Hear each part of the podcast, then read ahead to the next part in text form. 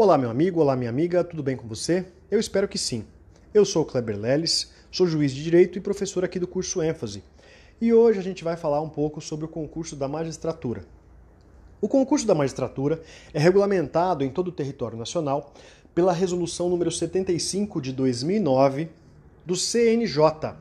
É essa resolução que estabelece as bases fundamentais que devem ser observadas pelos editais dos diversos tribunais de justiça do nosso país. De acordo com essa resolução, o concurso público da magistratura é dividido em cinco etapas. A primeira etapa é composta por uma prova objetiva de múltiplas questões, múltiplas alternativas. Para ser aprovado nessa primeira fase, nessa primeira etapa, o candidato deve cumprir três requisitos. Ele deve ultrapassar três barreiras.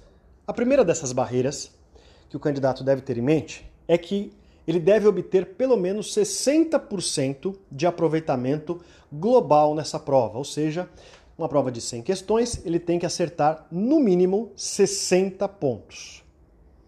A segunda barreira está relacionada ao, à quantidade de acertos ou percentual de acertos por blocos. Essa prova é dividida em três blocos. O primeiro bloco envolvendo uma quantidade determinada de matérias, composto por 40 questões. Esse primeiro bloco geralmente envolve as disciplinas de direito civil, constitucional, é, estatuto da criança e do adolescente, dentre outras.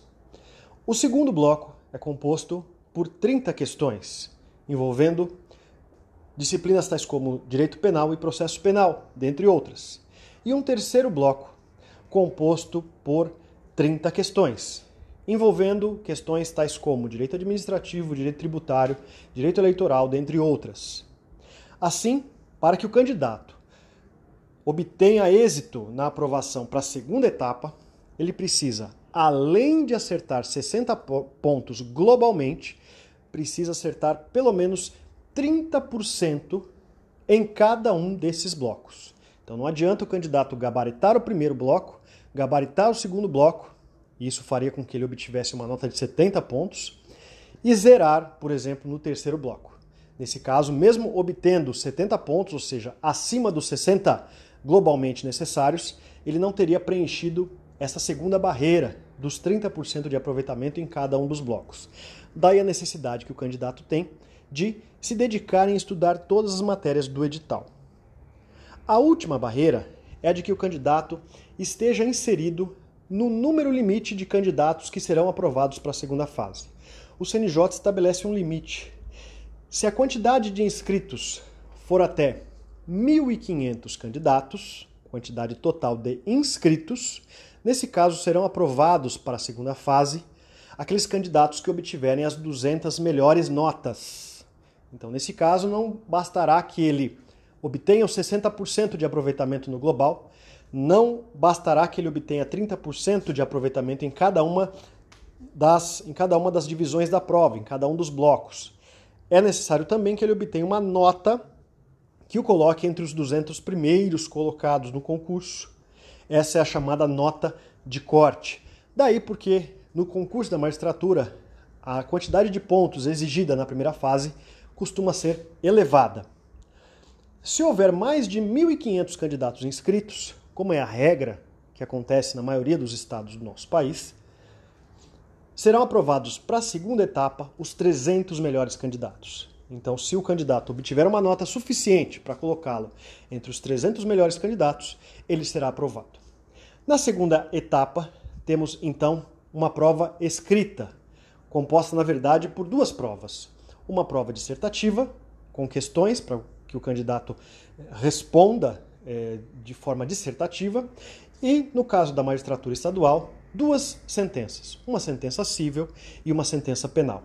Para ser aprovado para a fase subsequente, é necessário que o candidato obtenha pelo menos nota 6 em cada uma dessas provas. A terceira etapa é composta pela inscrição definitiva, pela análise da vida pregressa pela análise psicossocial, exames médicos, etc. É uma fase meramente eliminatória e não classificatória. O candidato não obtém nota nessa, nessa fase, mas apenas demonstra preencher os requisitos necessários para o cargo. Importante notar que é nesse momento que o candidato deve provar que tem os três anos de exercício de um cargo é, que lhe dê uma experiência jurídica para que possa então exercer a magistratura. A fase seguinte, a quarta fase, é a fase oral, é a prova oral, em que o candidato será arguído por uma banca composta por desembargadores, membros da OAB, com questões relativas ao edital. A prova tem duração de uma hora, em que o candidato será arguído por cada examinador, geralmente quatro examinadores, é, 15 minutos cada um. O candidato será aprovado se obtiver média 6. Não há necessidade de que ele obtenha média, nota mínima 6 com cada examinador, mas que ele obtenha média 6 em relação a todos os desembargadores. Se ele, obtiver então essa média 6, ele será aprovado. A última etapa é a etapa de avaliação de títulos.